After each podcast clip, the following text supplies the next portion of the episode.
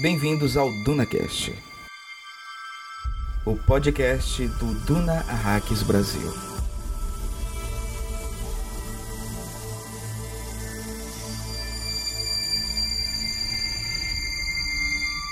Era guerreiro e místico, ogro e santo, a raposa e o inocente, galante, cruel, menos que um deus, mais que um homem.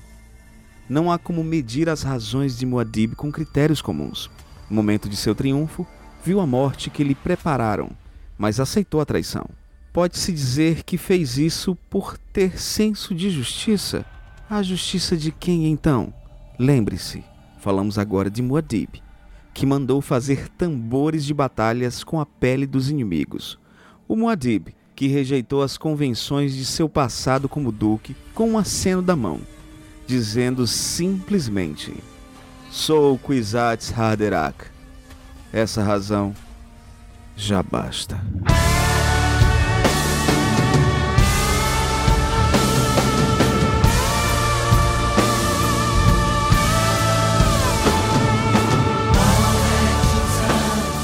Saudações, Framing. Aqui, Pascoal Naíbe. E aqui, Hildon Oliver. Deus criou a Hax a treinar os infiéis. Eita! bem-vindos a Hacks e bem-vindos ao DunaCast. O DunaCast, que foi seu podcast que analisou detalhadamente todos os 48 capítulos do livro Duna e suas 680 páginas. Isso mesmo, você faz ou você fez sua leitura pessoal e depois veio aqui conferir todos os detalhes, curiosidades ou mesmo para tirar suas dúvidas. Mas não se preocupem, temos a segunda temporada. Grande Hildon Oliver. Rapaz, doeu, doeu, doeu, deu uma pontada no foi. Pode... Caramba, 48 capítulos. Que jornada 40. fantástica de mais de um ano, né, Pascoal? De mais de um ano, desde fevereiro de 2021. Atravessamos pandemia. Atravessamos pandemia, exatamente. É. E, e viemos ainda o projeto, né? O projeto do Duna Hacks, que você começou ele há muitos anos, né? Ele vai criando esse corpo, né, com o anúncio do filme, mas mesmo assim com algumas coisas ainda em aberto, né? O, o, o podcast existia com várias incertezas no, no, cinema. A gente não sabia quando o filme ia estrear, né, cara? É, foi muita, foi muita loucura, porque o filme ia ser em 2020, foi adiado para 2021, adiaram de novo em 2021. É, foi emocionante, ninguém sabia se ia ter o, o segundo filme. E o, o, mais importante é que o filme novamente trouxe o livro para curiosidade das pessoas, se queriam saber de onde é que o filme se originou. E aí surge o, o DunaCast, né? Dessa, como você falou, o podcast do Duna Hacks Brasil surge. E você, eu iniciei com o Bruno, né? A gente convidei uhum. o Bruno para iniciar. Pra, um abraço, Bruno. Pronto, para fazer um projeto de, de, de, cobrir né, todo o livro, a inspiração total na Mikan, né, no Odor Cavalo, no podcast que ela. É um podcast que eu adoro também. Pronto, que ela analisava também todos os capítulos né, do, do grande do Game of Thrones, né? Dos livros do, Isso, das crônicas de Gelo e Fogo, né? De do Gelo Martin. Fogo, do Martin, que é sensacional. E aí começou esse projeto e aqui estamos finalizando a primeira temporada, Rio. A primeira temporada, assim, é, é, uma coisa assim. É, é muito, muito feliz mesmo. E e agradecer a todos né, que, que colaboraram de alguma forma para que esse projeto iniciasse, aos nossos ouvintes que sempre uhum. espalharam a palavra do DunaCast aí para o universo da internet, para os frames que acompanham o Duna Hacks Brasil desde o início, né, foi crescendo e hoje é conhecido nacionalmente e internacionalmente. A gente tem assim, um orgulho de ter é, muita gente que faz parte da equipe técnica do, do filme, né, de, de bastidores de designers que seguem o Duna Hacks Brasil, que comentam lá nos posts, é, grandes pessoas também aqui, youtubers, influencers nacionais, como o Érico Borgo, como a Mikan, que a gente já fez uma, uhum. live, uma live com ela. Então, assim, muita gente boa nessa, nessa caminhada. Agradecer para os nossos padrinhos, né, que ajudaram financeiramente o DunaCast nessa, nessa primeira. A gente vai falar mais sobre isso na secretaria, Rio, mais, mais detalhes. Isso, né? exatamente. Eu só... acho que esse papo a gente pode deixar e... justamente para a secretaria, né? Tem, só esse... Quero trazer até, inclusive, na secretaria algumas informações dos países que isso. acompanham o DunaCast, que é uma os coisa que eu acompanho aqui também. de todo mundo que apoiou. Vai ter, vai ter recadinho aí. do coração de algumas pessoas que não estão nesse. Então, os nomes dos padrinhos vão ser lidos Sim. com a minha voz. Ah, sensualmente. Mas, Hildo, olha só. Olá, Fremens. Olá, Fremens. Mas olha só, antes da gente começar né, o episódio 48, a gente precisa só relembrar o que aconteceu Sim, importante. no capítulo 47. Terminou com traição, Pascoal. Traição! Cheirinho de traição, né? A gente. Será que vai dar será certo? Será que vai dar certo? A gente viu aquela audiência do imperador lá com o Barão Vladimir. A gente viu surgindo a toda poderosa Alia com o seu Gonjabá. E já, Nossa, e já, fantástico, fantástico. Já mandou o Barão pros quintos dos infernos. Oi, Barão, tchau, Barão. Exatamente, mais ou menos isso. A gente teve ataque com atômicos, tempestade de Coriolis, Feidaquim montado no de artilharia, Oi. tudo. A gente teve, a gente teve imperador pedindo a sua calça marrom para que os inimigos não vissem a sua derrota. Exatamente, você falou uma coisa certa, porque ele vendo que a derrota dele era iminente, ele começou, uhum. chamou lá a reverenda madre, e aí você bem disse, cheirinho de, de traição, chamou o Conde Ferry para ver o que, é que iria acontecer. Será que vamos ter novidades nesse último capítulo? Será que o Paul Adib vai conseguir realmente ser o novo imperador? Isso tudo e um pouco mais depois da secretaria da princesa Irula. A última. Oh meu Deus.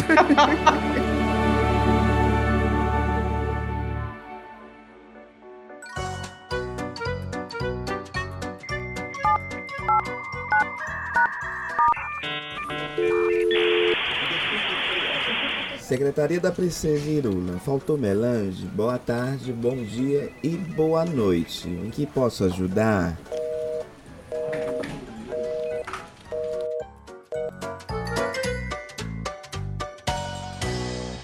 Última secretaria! Última secretaria da temporada, Faz, Emocionante, emocionante. Eu vi dizer que pode ser a última secretaria, porque novidades estão vindo, hein, Pascoal? Verdade. Não, a gente pode dizer, realmente é a última secretaria. Ah. É, a gente vai mudar o quadro, porque. Eu adoro a vinheta da secretaria eu que também, eu fiz uma eu, vozinha eu, de atendente. Eu rio toda a vida que eu, que eu ouço, não tem como. É Sim, muito... gente, a voz é minha, viu? Tudo aí é do, do Rio, da criatividade, é radiola mecânica. Chame o Radiola Mecânica para Opa, iniciar o seu podcast. Né? Não se arrependa, que o Rio tem ideias criativas fantásticas, a identidade. É, meninas, eu, eu, lembro que o pastor chegou assim, Rio, a gente quer fazer uma hora, um momento de engraçado, de bate-papo. Eu disse, deixa comigo. Nem, nem teve retorno. Eles só disseram, vai ser isso, tá maravilhoso.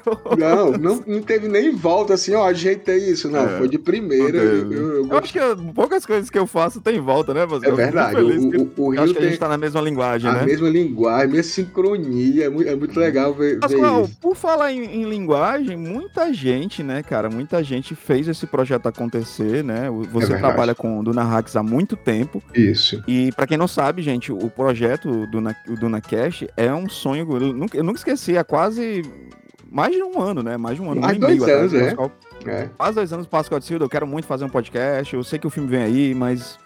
Né, tem um universo incrível, cara, conta comigo e tal. E a gente ficou lá trabalhando, formatando. Acho que muito da identidade do podcast é, eu fico muito feliz de fazer parte disso, mas tem muita gente massa, né, cara, que passou pelo podcast, né? Sim, com certeza. E aí é bom a gente listar, assim, e realmente é, começou a, essa ideia há mais de dois anos, quando começou as redes sociais, porque assim, nas redes sociais, o, o seu Naíbe aqui já tá desde a época do Orkut, é. não nem, né? Exato. Foi há 84 anos. Foi há 84 anos. Então, assim, então já o fandom de, de Duna já, já é antigo, e aí Isso. até nesse ponto vou agradecer o Cláudio Villa, que é o primeiro Naib, é o primeiro cara que reuniu a, a galera que é fã de Duna, e aí hoje eu, e eu tava lá também no Facebook dele. E aí ele praticamente me passou a daga Cris dele, disse, Pascoal tá aqui, abençoado. Fez só um risquinho de sangue, não me matou não. e aí, Essa jornada agora te eu- pertence, né? É, a jornada te pertence. Aí a partir daí eu tentei reunir, criar mais espaços. E aí um dos convidados iniciais, claro, foi o Bruno, Bruno Burff. E a gente começou, convidei ele, porque ele fazia alguns textos sobre, sobre Duna. Uhum. E aí ficou legal, a gente fez uma, uma, uma troca, né? Isso. E começamos essa, essa caminhada juntos. Uhum. E outras pessoas também, no início, a Clarice Perrot, Uhum. do Rio de Janeiro, que veio aqui ajudar a gente logo nos primeiros episódios. A Vitória Salido, Ah, do cheiro Plano Vitória, Resenha. Plano Resenha, inclusive sigam, né? Isso. O Bruno tá focado nos projetos dele, de escrita. Ele tem os contos dele, então fiquem atentos aí às redes sociais do Bruno. A nossa querida, bicho, pô, daqui da terrinha, né? Que eu, eu- no dia que eu fui, ia conhecer ela pessoalmente, eu acabei adoecendo, não consegui conhecer um cheiro. Exatamente. Tem Do a, Planto Resenhas, né? tem a Júlia Massing, que ajudou a criar Isso. o logotipo do Duna Brasil. Agradeço muito a Júlia, que ela que, como fã também do padrinho, mas vai ler o nome dela Legal, legal. de forma mais sensual. A gente tem. a gente tem o Jonathan do Livre Café, por favor, que grande Ah, parceiro. Adoro, adoro, adoro as Parceiro. postagens do Jonathan. Jonathan sigo tudo, sigo tudo, inveja, curto tem todos. inveja de como, ele, de como ele consegue fazer vídeos curtos. Não é rápido, né? cara, de, of- de, Ele fala ele rápido, fala ele, rápido. Ele, tem criatividade. acaba é bonito. bonita. não falar mais não, porque a inveja é grande. Não, não, não vai ficar. Vai criar, como diria no Ceará, um ter sol no olho dele, ele vai ficar é... Não é, rapaz. Vai dar um não, quebrante no quebrando, como diz aqui. A gente tem um também que participou uma vez, mas ajudou muito, o Rafa, do Leitura Sci- Sci-Fi. A gente tem Isso. Rafael Barbosa, que sempre é menino de 16 anos, criativo. Pera, o Rafael tem 16, tem anos? 16 anos. Ah, tem uma nem, nem ferrando. tem- tem- eu, eu pensava que ele estava me enganando, mas ele tem isso mesmo. Ele Ele é um anão, cara. Não pode. é um Tyrion. Ele faz É. o- fez muita coisa pro, pro Duna Brasil, sempre ajudou. O logotipo do Duna, Duna Versa, ele sempre ajuda a gente. O, o Legal. Fred Negrini, com a questão da presciência. É, de um abraço, Fred. A Sora bom, Fred. Barbosa da Central Pandora. É, mandar um cheiro na Sora, que assim, eu fico muito feliz que a Sora é uma das poucas pessoas na internet que falam de Juiz Dredd. Eu sou muito fã do Juiz. Dredd, eu sempre assisto os vídeos. Ela conseguiu agora Inclusive, 100 mil. Sora fala sobre sci-fi, né? 100, 100 mil, não foi? No, no- foi. no Parabéns, YouTube, né? Central Pandora. Ass- Bem, Sora. é, assistam que vale a pena. A Sora, gente muito boa e, e tá há muito tempo nessa luta divulgando o sci-fi.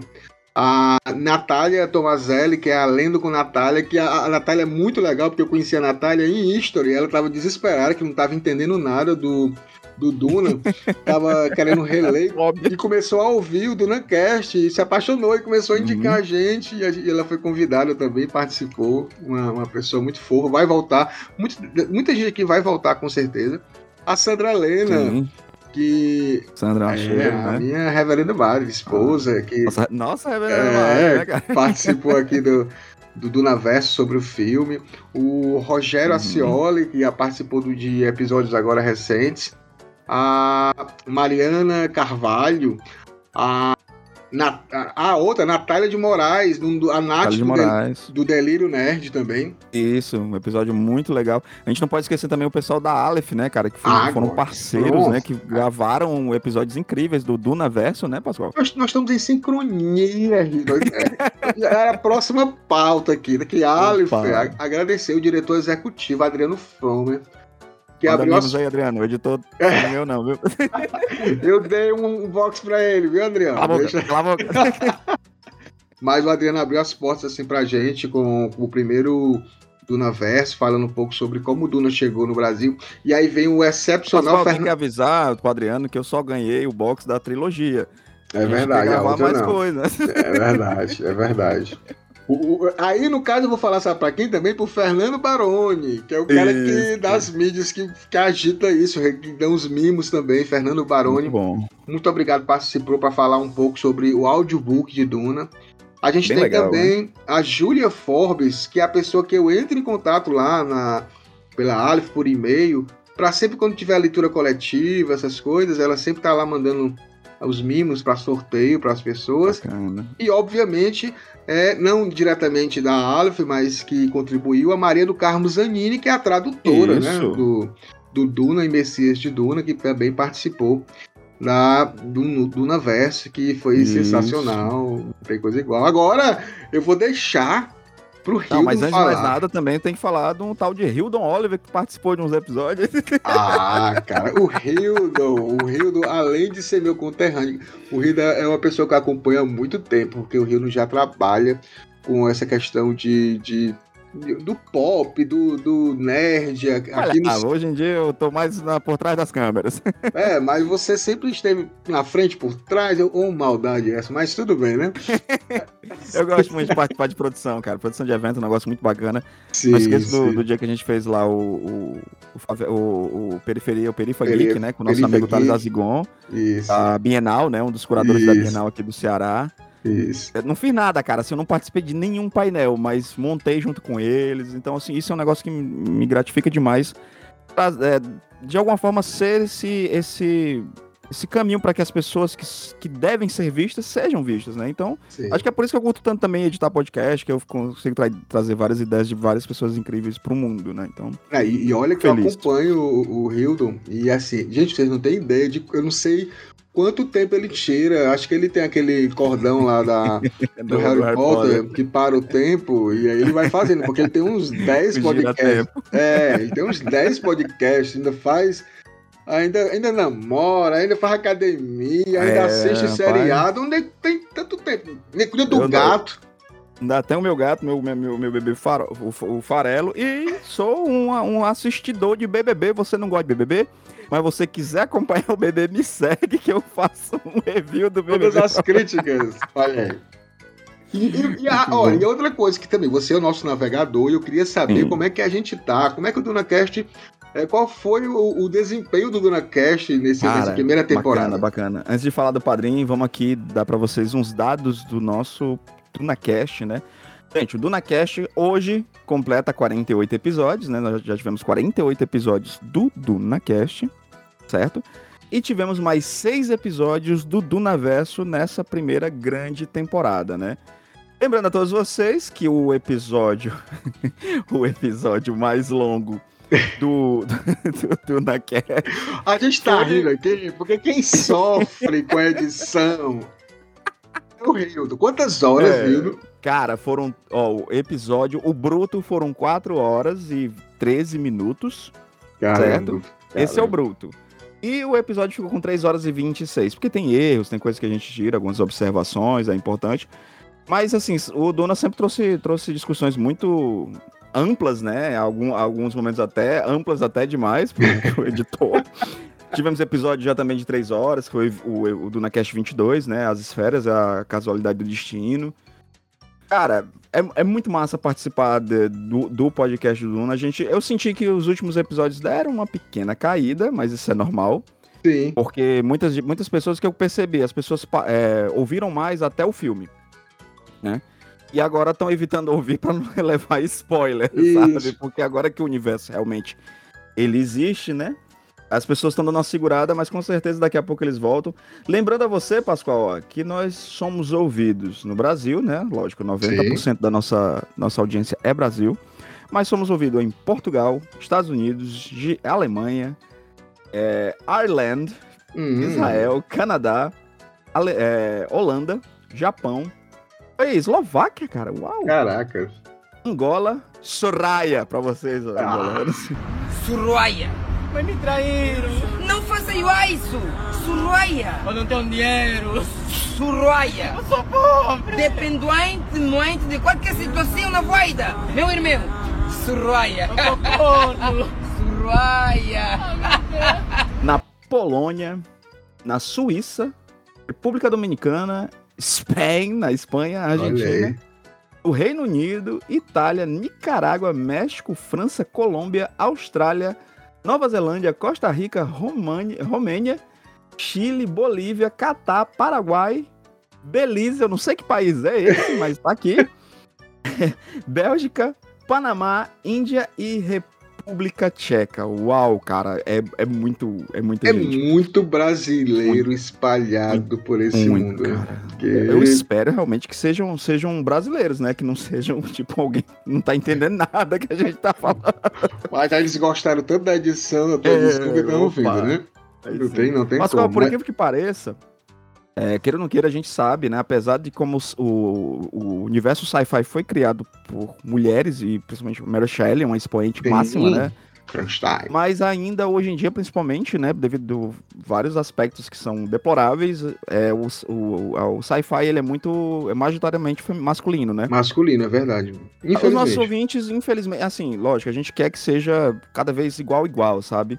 Mas eu, é, é até surpreso, porque, por exemplo, nossos ouvintes masculinos são 57%, certo? Ou, desculpa, 60%.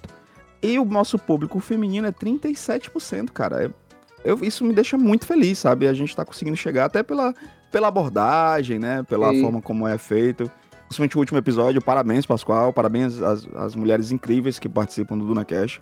Cara, Muito bacana ouvir e editar o episódio passado, né? Não, Hildy, olha só, é, a ideia sempre, desde o início, a minha ideia desde o início era é, ter o feminino, ter convidadas é, participando sempre, né? Que eu acho que isso é, é Legal. muito legal para a questão de, de mostrar que o sci-fi não é só para homens, né? Duna não é só para homens. Majoritariamente É, isso. Duna não é. Até porque, bicho, Duna, a, a gente vai falar a forma como termina Duna, é, diz tudo, né? é verdade. Então, assim, é, é muito, muito significativo o que ele fez para a época, né? No final da década de 50 e 60. Uhum. né, naquele contexto, é muito, muito legal, muito à frente. E, e, a- e aí a gente tem, vê isso que cada vez mais, mais eu, eu vejo isso no Twitter, de forma mais rápida no Twitter, porque é aquela, aquela é, comunicação mais rápida, né? A gente vê assim, muitas, Uhum. muitos grupos de meninas curtindo mesmo, já estão hereges, assim, tem um grupo, Legal. o Set Squad, o City Squad, que eu, que eu Eu faço aprender a usar o Twitter, mas eu tenho medo do Twitter. Acho que as pessoas são muito agressivas no Twitter. É, são, mas até agora, ainda bem que o fandom de Duna tá muito tranquilo, muito Que massa, respeitoso, a gente tá, tá curtindo, tá- está junto, assim, é, é uma coisa que não tinha, né? Então, assim, chegou agora, a gente tá cuidando bem direitinho dele e a gente tem... Aí, no caso, o Duna Hacks Brasil tem Telegram, que não vai ter mais, né? Tem o Ué, WhatsApp, pelo menos aqui no Brasil, não, né? o WhatsApp, tem o Discord, tem Facebook, e aí a gente vai ampliando e as conversas tá em todo canto aí, quem quiser Bacana. participar, estamos juntos. Mas temos também Opa. pessoas importantíssimas, né? Sim, que fizeram- inclusive, sobe aí, sobe uma trilha sonora É, gostosinha pra eles.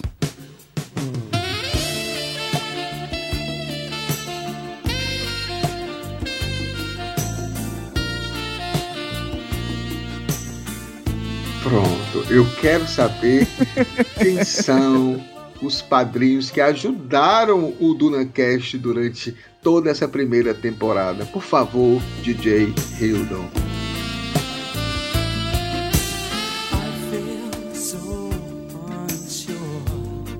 Pra você, os nossos padrinhos e madrinhas incríveis e lindos do DunaCast.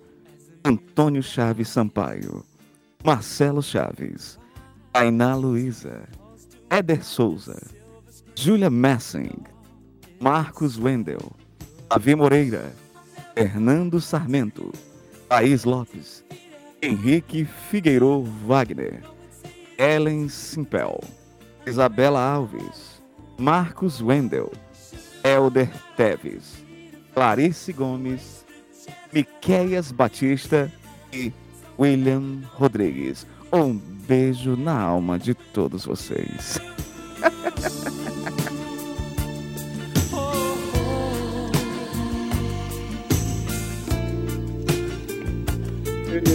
Gente, muito, muito, muito obrigado durante esse ano de vocês estarem assim, de forma espontânea, né? Contribuindo financeiramente, pra poder. Não é, esse- rapaz. A gente, só, a gente só vê essas coisas assim dando certo em, em coisa de gente grande, tipo Isso, Nerdcast, né? Mas isso, quando a gente vê a isso. galera chegando junto, é muito, é muito massa, cara. É muito, muito, É muito- divertido. É muito, sei lá, cast É emocionante. Gente, obrigado, É obrigado. emocionante. Ajuda a pagar o editor. Sim, viu? ajuda a pagar aqui as contas aqui do Hildon, ajuda a gente a manter é, as várias propostas que a gente vai ter, as várias surpresas Isso. que vão ter aí no O decorrer Scott tá cheio de surpresinha aí pra vocês, de viu? surpresinha, estamos trabalhando para ficar legal, quadros Legal, legal. novos, né? Então, assim, é importante porque o, o, o Brasil, quando eu quando eu criei esse Duna Hacks Brasil, a ideia era exatamente essa, né?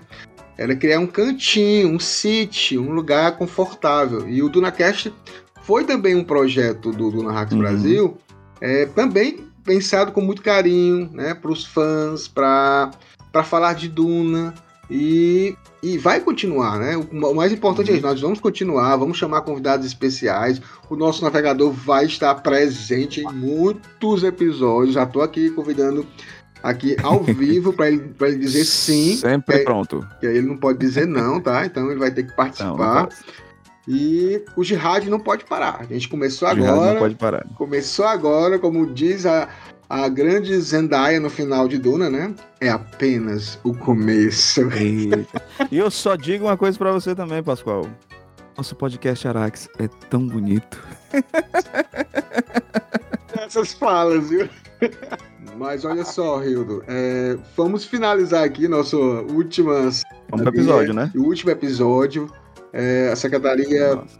Cisaíro, muito obrigado pelos Obrigado, patrão, por Obrigado. tudo. tudo, a vida continua.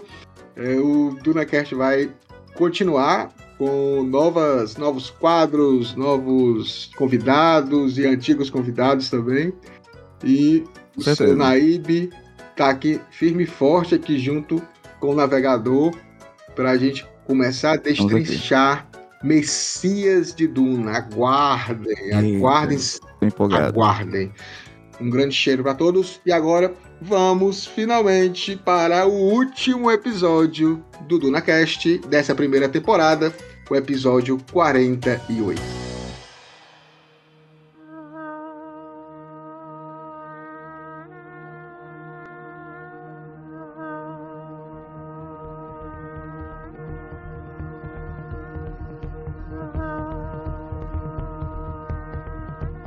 Olá, queridos Framing, aqui é Clarice Perro falando. Estou aqui para agradecer minha participação nesse projeto incrível que é o DunaCast. Obrigada por me convidarem. Eu participei de poucos episódios, mas todos foram muito significativos para mim. Vou levar para sempre assim no meu coração e eu espero que tenhamos uma próxima oportunidade de conversar sobre esse universo incrível, super criativo, construído por Frank, né? Nós temos muito assunto para falar. Esse universo muito, tem muitas reviravoltas, muitas filosofias e é muito bom estar discutindo esse, essa série, né? Então vejam os filmes que estão para vir outros, né? É, leiam os livros e participe aí da, de ouvir o DunaCast, porque eu acho esse projeto incrível. E é isso, gente. Só tenho a agradecer. Muito obrigada e até breve.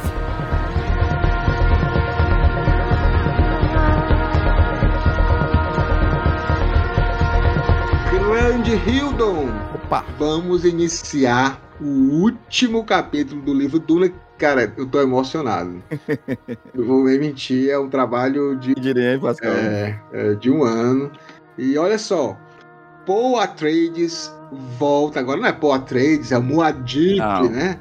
É o Eu Acho que a, a- Cara, ele além de Moadib, ele é Kwisatz Haderach. Haderach. Além de tudo. Além de tudo, ele não é mais Paul Atreides, Isso. cara. Ele deixou de ser Paul deixou. Atreides. E aí ele. Eu acho que é muito bacana que esse, esse primeiro, esse último capítulo, ele começa justamente com essa solidificação e essa afirmação de que Paul está morto, né? Isso. se a gente parar para analisar, o Duque está morto. O Duque, né, o da família Leto não existe mais. E, e- e também, Rio, olha só, aqui no, no excerto inicial, a gente já tem uma dica realmente sobre quem é essa pessoa, né? Que ele fala. Ela é guerreiro e místico, ogro e santo, raposa e inocente, Uhum. galante, cruel.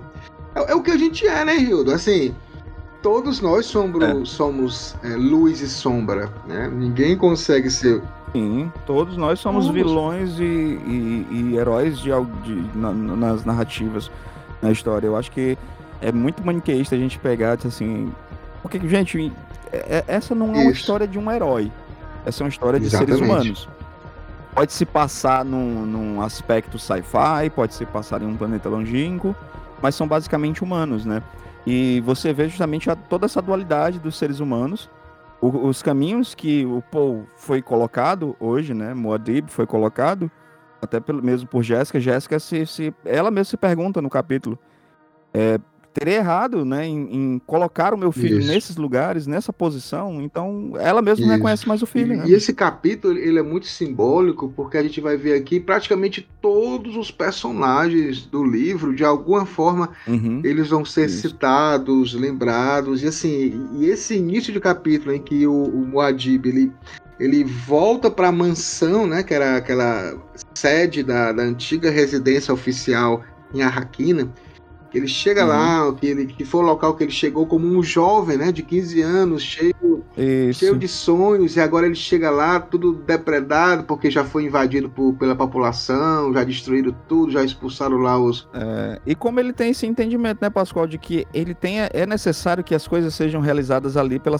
pela simbologia, né? Isso. Então, nesse início, é carregado de símbolos. Ele até fala assim: isso não me importa. Essa cadeira onde meu pai um, um dia provavelmente descansou, eu vou descansar também. Mas pela simbologia. Por tudo que aquilo representa, por tudo que, que a Raquina representa, né, cara? É, e você lembrou bem, ele fala mesmo aqui no capítulo, aqui no- na página 593, ele fala: Este lugar é um símbolo, né? Raban É. viveu aqui. Ocupando este lugar, eu selo minha vitória, de maneira que todos Isso. entendam, né? Então, tipo, ele voltou agora, ele, ele como Kizat Haderá, como o Adib, como o Madi, como o Duque Atreides, que ele agora é o Duque, né? Que, vai, que veio novamente é, recuperar a Hax para ele, né? O feudo que era, que era seu por, por direito. Mas uma coisa interessante aqui, é, né, logo nessa primeira parte, né? Quando alguns soldados Fremen conversam com ele, falam um pouco sobre a questão dos danos perdidos, né? E aqui a gente começa a ver uma, uma total diferenciação, como você falou, de Paul. no- Paul, Paul morreu realmente, né? O, Isso. o Gurner ele fala assim, porque aí ele fala que tá, se preocupou com algumas coisas que perdeu na guerra, mas que depois vai vir. E aí o Gurner rala que ele fala assim: quando é que um Atreides se preocupou primeiro com as coisas, Isso. havendo pessoas em jogo, né? Exato. Até, Então, é- gente- é, é até interessante que mais à frente a gente até percebe o quanto a frieza, né, do, de Muad'Dib. É até difícil Sim. chamar ele de Paul nesse momento, porque na minha concepção eu chego nesse capítulo onde eu tenho total consciência de que Paul está morto, né? Isso. E quando ele per- percebe assim, cara, eu transformei amigos e aliados em animais, assim, em coisas, né? Ele mesmo tem esse, esse pensamento. E isso não dói. Isso não causa nada nele, não causa Isso. nenhuma reação, né? Acho que ele tá tão orquestrado no que ele vai fazer e tão certo do que vai fazer, os próximos passos, os próximos caminhos, e ele, ele deixou de ser humano também, né, cara? Você percebe que não existe mais humanidade nele. Ele não chora a morte do filho, né? Ele até pergunta de forma despretensiosa, Shani já sabe, né? Mas ele, ele, ele mesmo fala pra si mesmo, e eu Uhum. não senti dor com aquilo. Ele, ele não consegue É chorar. triste, né? é, ao mesmo tempo que é vitorioso, é muito triste esse caminho que Paul está, né? Eu acho que esse capítulo aqui, logo no início, ele resume bem onde é que está a cabeça do Paul. Ele fala assim: é, mas Paul só conseguia focalizar sua atenção no olho interior e nas brechas que enxergava na muralha tempo, que ainda estava em seu caminho. Através de cada uma delas, ainda se via os jihad, glaçando ao longe pelos corredores do futuro. Eu, eu acho que aquela história, Rilo, do, do jovem que tinha no início realmente a, a intenção de vingar, né? De vingar o seu pai, vingar a Uhum. sua família. E começou a, a perceber que tinha poderes, né, entre aspas, além do que as outras pessoas tinham. Mas aí depois ele entrou numa armadilha, né? Que é a armadilha da presciência. Uhum. E ele não conseguia mais sair da- daquilo ali. Então isso parece que também fez com que eh, esse lado dele, do, do Atreides, do código Atreides, ficasse um pouco sem sentido, porque ele, eu não vou conseguir controlar isso aqui mais, né? Isso. Isso. Essas É, é vão um, é um caminho confortável até pra ele, né? Assim, de se afastar disso, né? Afastar do, dessa dor. E é, é até. Eu, eu realmente, assim, apesar de, de me empolgar com o último capítulo, é muito triste ver a jornada até o momento, né? Até você ver a própria, o próprio desespero até de Jéssica, em determinados momentos ela, ela se coloca em dúvida. Que caminho foi esse que eu coloquei o meu filho? Quando ele fala, por exemplo, uma cena incrível, né? Que ele fala da Alia, né? Ele disse assim, onde está sua irmã? Ela disse, tá fazendo o que qualquer criança Framing faria.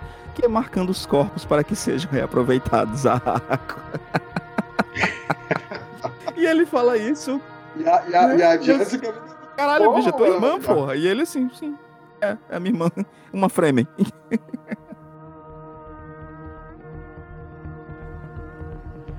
Oi, pessoal, aqui é a Júlia. É, eu queria agradecer muito pelo convite para participar deste projeto incrível. Para mim é sempre um prazer discutir Dura, é, analisar essa obra tão rica, né, e mais atual que nunca. E como já diz o Frank Herbert, o livro tá aí pra gente, para que a gente critique, questione, fale sobre. É, E mais uma vez, obrigada por ouvirem nossas discussões maluquices aqui. E é isso, amei fazer parte desse projeto e muito obrigada, gente. É nóis.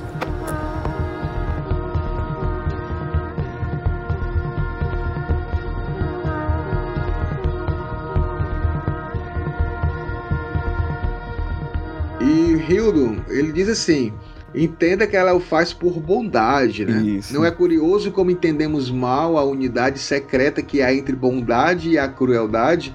Então, assim, é o que você falou, né? Ele entrou assim tão pesaroso. E, e o Gurney Halleck, ele até pede, né, logo no início do capítulo: Ah, Gurney, você sempre tem uma tirada, sempre tem uma música para determinadas ocasiões. Qual é a música que você é, coloca agora para mim, né? E o Gurney fala, né? O rei está muito triste por causa do seu filho, né? E aí ele fala, né? Que ele tenta expulsar esse pesar da mente e diz que um dia ele vai chorar como ele chorou pelo, pelo pai dele. Então, assim, é, ele tá realmente numa, numa, numa vitória, como você falou. Ali ele chegou no seu ápice, mas parece que o derrotado é ele. Isso. É, é, é, é bem isso mesmo, assim. Ele sabe que o- os caminhos que ele vai. Que as peças, né, na verdade, desse grande xadrez que ele montou para esse final, né? Esse capítulo final, para esse momento final, e de forma muito fria, muito calculada, não existe mais é, a vingança mesmo, assim, até mesmo o que movimentaria, por exemplo, o que movimenta o, o, o, o, o Harlech, cara, é a vingança, né? Ele quer a se vingar. vingança. É, e o que, e o Isso. que é muito até frustrante pra gente, como leitor, por exemplo, a gente não vê a morte do Raban. A gente sabe que o Isso. Raban morreu. E Verdade. isso é um pouco frustrante. Eu, eu, eu, me, eu me coloco no lugar do Gurney quando ele fala assim, que eu quero vingança, né? Eu- e, e o Paul não. O Paul, ele, ele tá anos luz, né? Ah, Como tu falou, o olho interno, a presciência, trouxe essa visão que para ele as coisas não são importantes. A morte do filho, por mais dolorido que seja falar isso, né? A morte do filho dele não importa mais. Ele já foi, né? A relação dele com a mãe, inclusive, ele está extremamente frio com a Jéssica nesse momento, né? Não importa mais. O que importa é os passos a serem seguidos a partir de agora. E até isso mesmo, né? Pessoas que eram amigas e guerreiras e companheiras, ele já trata com certo desdém, né? Ele ele acaba, em alguns momentos, ele se decepciona, porque ele, ele começa a virar essa divindade, né? E que as pessoas não tratam mais ele como amigo, né? Ele, fica, ele vê cada um dos amigos se tornando discípulos, né? É, apenas adoradores. Isso, isso incomoda. Não, não querer incomoda. Sempre incomodou. É. Agora você diz assim: ah, é isso que vai É acontecer? verdade. E, e você falou um negócio interessante da- das mortes do Raban e do Barão. Quer queira ou não, você. O Frank Herbert tem tinha muito isso na escrita, né? Ele criava toda uma expectativa, você ficava com muita raiva dos personagens e a morte deles são muito, são- é muito rápida. Ele, ele não tem nenhum tipo de. É, não existe aquele prazer sádico de você matar o seu inimigo. Não. e- não é, é uma. e- Tipo, o Martin faz a gente ter raiva do, do, do Joffrey e do menino lá do, do Bolton, né? Do. Rosen Bolton. Durante várias temporadas, pra que quando aconteça, seja tipo uma catarse. Isso. Que você. Ah! Isso não Não. acontece. É tanto que mais na frente a gente vai falar um pouco sobre o, o grande momento do capítulo, né? Que é o duelo. Ou não queira, assim, a gente não se importa muito com esse personagem. A gente, ué, esse cara apareceu meio que Isso, agora, praticamente, né? Ele foi citado, mas eu, eu não tenho raiva dele ainda, sabe? O que foi que ele fez? A né? raiva maior era do Barão, era. né. Até o próprio Raban. Que é maravilhoso a gente ver a Alha Sim, atacando sim. ele. Eu acho que no cinema vai ter mais tempo de tela, mas realmente era, era, um, era um fator da, da escrita do, do Frank Herbert não, não ter esse detalhamento, porque também, que isso aí também é muito legal, é porque no começo do livro, o Frank Herbert, ele, ele pega uma, ele, ele engana a gente, porque ele, ele dá a entender Uhum. que existe um bem e um mal. E o bem são os Atreides e o mal são os Harkonnen, né? Que existe isso. E Isso. aí, a- até aqui nesse capítulo, você falou bem, o Gurney, ele, é- ele é movido à vingança aos Harkonnen. E o Poe é Harkonnen. a É, Jess- ele até pensa Isso. naquele momento assim, será que ele. Será que ele Será que eu imagina que eu também? Ah, então, assim, no final das contas, é, não são diferentes. Eles têm as mesmas ambições, os mesmos, as mesmas questões de, de classe, né? De, de nobreza, de, de, de também de, de ambição. Claro que, que os Harkonnen são mais, em alguns momentos, sádicos e usam da violência, e os Atreides usam mais da questão da lealdade, né? Do, de convencer. Mas não deixam de ser a, a, a, a, realeza, Isso, que ele não Isso, queira. mas, mas ele, é, é uma mensagem Pressionando os Isso. pobres, né? Queira. É, é, mas é uma mensagem clara aí do, do Herbert que no- e até nesse começo do excerto que ele fala que é algoz, ou ele é santo, Hum. é, nós somos isso tudo. Então nós somos Harkonnen também. Isso. O Poe é Harkonnen também. Então, né? então assim, tipo assim, não- não, se iludam com rótulos, né? As pessoas têm o seu, o seu lado bom e o seu lado ruim, a gente tem que saber trabalhar com, com relação a isso. Mas é, é perfeito essa tua, essa tua colocação. É, um ponto também bem interessante que você falou é a questão dos frames cada vez mais em cada frase, cada palavra que o, que o Muad'Dib fala, eles ficam cada vez mais obcecados pela, pela lenda. Isso. né? Os guardas, É. né? Sempre com aquele você viu, ele tava ciente de Isso. tudo. Criou realmente essa aura divina em cima do, do Muad'Dib, né? Ele realmente, ele... Ele tá migrando, ele deixou de ser humano, né? Ele deixou de ser algo mundano. Né? Principalmente pros frames que tem, né? Que tem toda aquela visibilidade muito... é, a, a religião, né? Exacerbada em cima do, do próprio Paul agora, né? Eles só, só fizeram migrar esse aspecto religioso, né? E, o- e o mais importante com relação a essa questão religiosa, e aí novamente, eu, é, assim, vocês sabem que eu amo muito o lindo, lindo, lindo do Duque Leto. Mas eu vou ser bem sincero que nesses últimos capítulos, relendo novamente, a Lady Jéssica subiu de, assim, de uma forma exponencial, porque olha só, aqui no caso, principalmente essa questão aqui desse, dessa parte em que ele tá querendo pegar a, a questão religiosa, né? A Jéssica, ela se aproveitava da, da questão religiosa para seu próprio fim, para chegar no objetivo e ficar numa posição de, de segurança. Né? A, a intenção sempre foi essa. E aqui, o Paul não, ele sempre quis pegar essa questão do divino para a questão política. E ela coloca assim para ele, o, o Rio, olha só, ele diz assim: é, tive participação nisso que você é, ela admitiu. E- Mas não espere que eu, tipo assim, não espere que eu vá concordar com isso que você tá fazendo, né? Exato, exato. E- E vem justamente aquele momento dela meio que se arrepender, né? De, de até ter colocado o Paul nesse, nesse caminho, né? Sim, porque aí ele, ele, ele- como ele é o Kwisatz Haderach, ela já teve aquele medo inicial é, dessa, dessa nova visão do que seria esse filho dela, e esse filho dela é, ser algo até mesmo é, temível para ela, é, mas ela fala que várias Uhum. situações, porque assim, ele continuando a falar, porque essa era uma, uma conversa que ele teve com a Jéssica, em que ele fala que quer ver quem se, ele disse assim, ah, eu quero ver logo o imperador, que ele manda lá o Sardaukar chamar toda a comitiva, que eu quero ver a minha futura noiva. O, o Paul já fala assim. É, e, e aí isso, a né? Jéssica tá com grito, Paul, não cometa o mesmo erro do seu É. pai, né? Aí ele fala, ah, Uhum. ela é uma princesa e a minha chave para o trono. E aí eu vou me vingar. E ela fala assim, mesmo dos inocentes. Aí ele diz, ninguém mais é inocente. Ele tá totalmente amargurado aqui. E, e- e é uma análise muito como você faz, né? Muito é amarga mesmo, né? De que não existe inocência, né? Isso. Principalmente pra ele hoje em dia, inclusive mais no final, a gente percebe que ele se coloca, eu sou o Freeman, né? Isso. Principalmente pra ele, essa vida dura, essa vida difícil e árida e seca, mostra que não existe heróis, não existe vilões, não existe bom e não existe mal, né? E não existe inocentes, né, bicho? Todo mundo é culpado de alguma coisa, né? Cada um carrega suas dores e seus pecados, né? Exatamente. E, e aqui, principalmente nesse último capítulo, Rito, a gente vai perceber que não existem inocentes mesmo. Porque aqui, todo mundo aqui assumiu um risco e agora vai ter Isso. que pagar pelas consequências. Todos. Né? Então, assim, Exatamente. a- quando o Duque Leto assumiu o risco de ir para Hax, a consequência foi a destruição da casa dele. É. E ele sabia, ele se colocou nesse risco, Sabia. né? A Lady Jéssica, quando tomou água da vida, era uma necessidade para ela. Ela tinha que Uhum. sobreviver com o filho dela lá na- no meio de um ambiente hostil. Mas ela Ela arriscou. também sabia dos riscos. Ela né? sabia saber. E agora ela tá vendo as consequências. Ela não tem controle É. mais sobre o Paul. Né? Ela não, ela não Verdade, pensa da mesma verdade. forma. Ela tá com medo do, do que vai acontecer com relação tanto a ele como com relação a Alia, né? Que ela também não consegue entender o que são essas, Uhum. essas duas coisas. Que é a Alia, né? que é a área. A gente vai ver aqui no decorrer o Stilgar. é, o Stilgar comprou agora a ideia do Muad'Dib realmente como profeta. Sim. Então, assim, E como ele se diminui, né? Como, e até E uma, ele percepções, se- né? Das percepções do próprio Paul. exatamente. Ele percebe o quanto Exatamente. esse, esse lugar que o Stilgar está é um lugar diminuto. Anteriormente, Stilgar era um líder. Hoje, ele nem mais profeta do profeta ele é. Ele nem mais emissor do profeta ele é.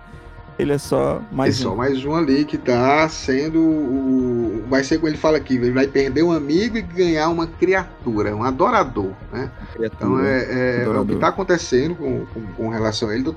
A, a Shane, é, mesmo a gente vai falar um pouquinho mais sobre ela, mas também ela está aceitando tudo. Assim, porque quando o pessoal fala assim, ah, o Paul tá sendo ruim com a Shane, porque ele vai casar com a Irula. Ah, é uma questão política em que ela poderia também, na mesma hora, dizer, ah, não quero. Tu casa sim. e eu vou viver a minha vida, Framing.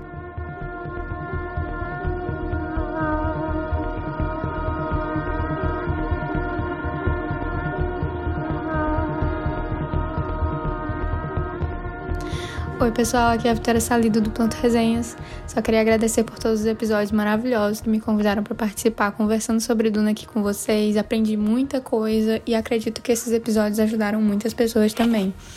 E eu me sinto muito orgulhosa por participar desse projeto, ter chegado ao fim do primeiro livro. É uma etapa grandiosa, principalmente um dos maiores livros de Duna.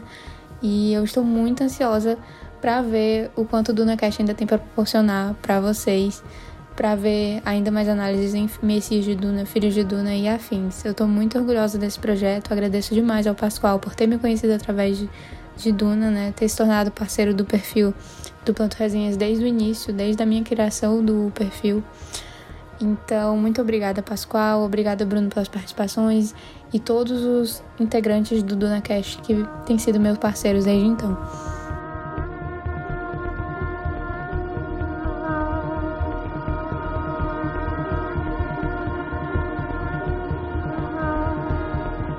Sabe o que é interessante, Pascal? Antes da gente passar pro próximo bloco e a vinda né, de quem a gente tá aguardando, que é o Imperador, eu acho que esse último capítulo ele fala sobre aceitação. Isso.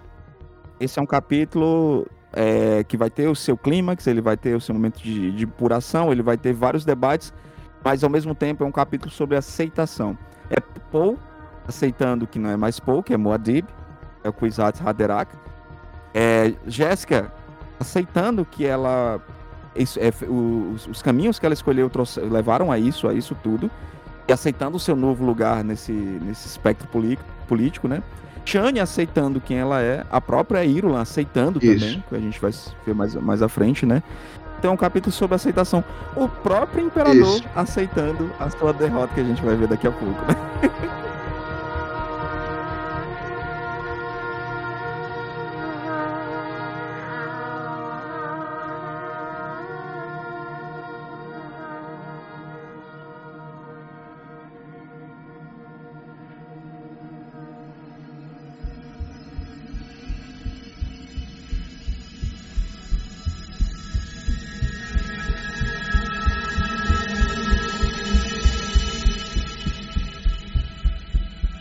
pessoal do DunaCast. Aqui é a Sora do canal Central Pandora.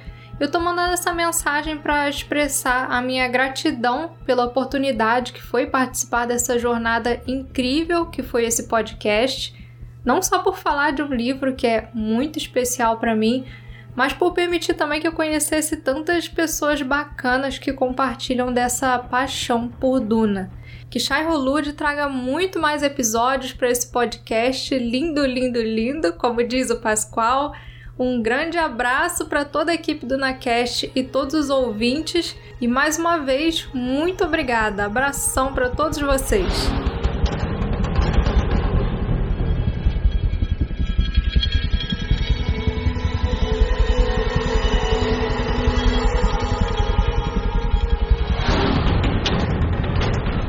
Grande Hildon, você foi cirúrgico ao falar nas mudanças que estão acontecendo. As pessoas estão aceitando o que está vindo de novo, estão tentando ainda destruir esse novo, que é algo muito normal, né? Ninguém aceita.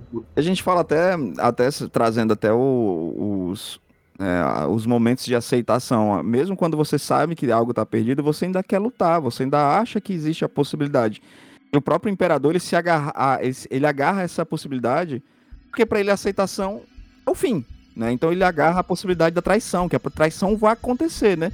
E Paul simplesmente verifica que entre o grupo tem lá uma pessoa que ele não vê há muito tempo, né, Pascoal? Isso, o grande Windows 95 do... Zóio em branco. Só em branco, o Tufi Howard tá lá no meio. O Tufi, cara, o Tufi nessa parte final, ele, ele até consegue, Hildon, o Tufi, é, ser um cara. Eu, eu, acho emocionante essa, essa parte do, do. Eu acho, uma cena muito acho bonita. A morte do, do Tufi aqui é muito bonita. Ele tá com a agulha envenenada, né? O imperador Isso. entregou para ele matar.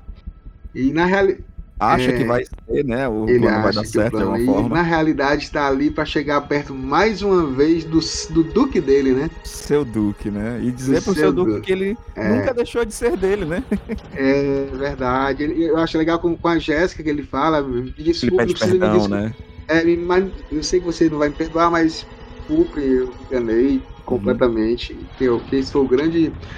A falha de, de forma assim total do, do Tufi. E quando ele colocou isso na cabeça ele não conseguiu mais tirar. E aí ele começou a errar todas as outras deduções mas quando ele começou a servir o Barão ele estava lá afiado querendo matar isso. o Barão e matar o Imperador ao mesmo tempo. Então cara até o próprio Gurney fala assim olha se você deixar ele se aproximar e manter ele vivo lá então um dos dois a gente vai ter é. um espião lá dentro né? Isso exatamente. Ou tem outros planos e, e esse plano né a forma dele dele destruir o plano de traição do, do, do imperador é porque o, o povo ele, ele criou o estratagema perfeito, né? Ele quer justamente destruir a, qualquer possibilidade que o imperador tenha de sentir Isso. que existe possibilidade de escapar. Não tem. Isso, não tem. Ele tanto que ele abre os braços, diz, deixa em Tuf passar e diz assim: Tuf, o que você quiser, é. o que você me pedir será dado, inclusive a minha morte, né? É verdade. E, e o, o, legal também é olha só a grande questão que o imperador ele está sendo submetido. São 10 mil anos de império corrino, Hildon. 10 mil anos em que todos os seus só foi eles que mandaram no, em todo o império. Assim, Exato. Existe, existe, então assim não é, é uma coisa única você ter um Paul, como ele fala, né, uma casa aventureira que ele até chamou o Adib Paul de casa aventureira, tomando o poder e com, e com a, a força e com a, a, Como ele fala aqui, eu posso destruir a especiaria. E, e, essa conversa ele tem com o pessoal da guilda, né? Porque assim, quem manda na realidade é a guilda. E aí é, é legal. É, mas esse momento ele bota o pessoal da guilda no bolso. Exatamente. ele fala assim: olha, eu posso destruir, né? Eu, eu posso destruir tudo isso aqui. E ele fala que legal que que a guilda, a falha do, do pessoal, mesmo eles tendo uma presciência, né? Que era uma presciência limitada, mas tinha. Eles estão no escuro, né? É, mas é porque eles sempre escolheram é, sempre o curso claro e seguro, que Isso. levava inevitavelmente à estagnação. Isso, né? mas o mais legal é que não é que Paul fala e ele pode destruir tudo. Ele faz com que os, os caras da guilda falem tem uma presciência de que, é, ele pode destruir tudo. Isso. Não é uma bravata, né? Não é algo que ele diz assim, então, vocês Vocês sabem que eu posso destruir tudo, né? Não, e, não, ele fala. Porque nessa hora o imperador tá lá, É, né? Você está sentado, não sei o quê. Ele fala desse jeito, né? O poder de destruir algo representa o controle absoluto sobre essa coisa. Então, assim, tipo assim, aí vocês sabem que eu posso destruir. E aí o cara da guilda fala assim: ele está falando sério. É, isso aí me É. lembra demais, sabe o quê? É, e me lembra muito Matrix Reload. Trinity conversando com o Merovision. E a, tá lá o Merovision e a esposa Persephone. E a Trinity vai lá com o Morpheus pra saber onde é que o Neil tá, porque o Neil tava sumido. E aí tem um determinado momento que todo mundo aponta a arma pra cabeça de todo mundo. E aí o Merovision, ah, mas se você me matar, eu mato você. Eles não tem problema, eu vou matar. E aí a Persephone fala, ela tá falando a verdade. Ela tá. É. Eu sinto a verdade nela. Então o pessoal da guilda, nesse mesmo momento, sentiu a verdade no Paul. Disse, Não, se ele, destru... se ele destruir aqui, acabou. E ele, e ele vai fazer isso. É, e ele É. deixa bem claro, vocês sabem como é que fica, né? O, vocês sem a especiaria, como é que vai ficar vocês? Não vai ficar bom não. E aí? Quer pagar pra ver? Ninguém quer pagar pra ver. Então é, é- é exatamente isso, essas mudanças que ninguém esperava.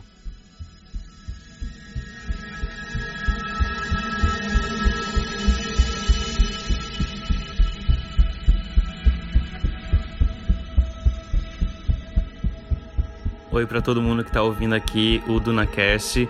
O meu nome é Jonathan, do perfil literário Livre Café, por favor, tanto lá no TikTok quanto lá no Instagram. E eu tô passando aqui para parabenizar toda a equipe do DunaCast por esse trabalho incrível que vocês vêm fazendo, por esse caminho que vocês vêm trilhando. É, para mim é uma honra ter participado disso aqui junto com vocês. É, eu participei de alguns episódios aqui do DunaCast, a gente fez leitura coletiva da primeira trilogia da saga Duna lá nos nossos perfis do Instagram também. Então, tô muito feliz de estar aqui com vocês para parabenizar vocês por essa primeira fase concluída, por esse trabalho incrível que vocês vêm fazendo. Vocês merecem muito sucesso, todo o reconhecimento possível que vocês conseguirem. E, enfim, para mim é uma honra ter conhecido vocês nesse caminho, ter com quem debater sobre esse universo incrível. E vocês são incríveis também, então tô muito feliz por vocês e parabéns.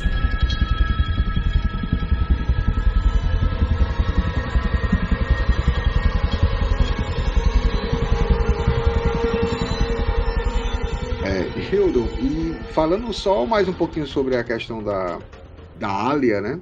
Uhum. É, eu, eu gosto muito do, do filme do Lynch, da Alia e da, e da, Rever, e da Reverenda nós, Madre. né? É, eu gosto, eu gosto também. Essa representação, quando o Paul usa a voz contra a Reverenda Madre lá no filme do Lynch, é muito interessante, é muito engraçado. You have some idea of what I could do. Don't try your powers on me.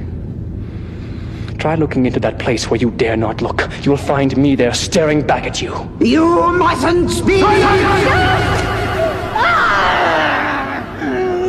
I remember your Gom Jabbar.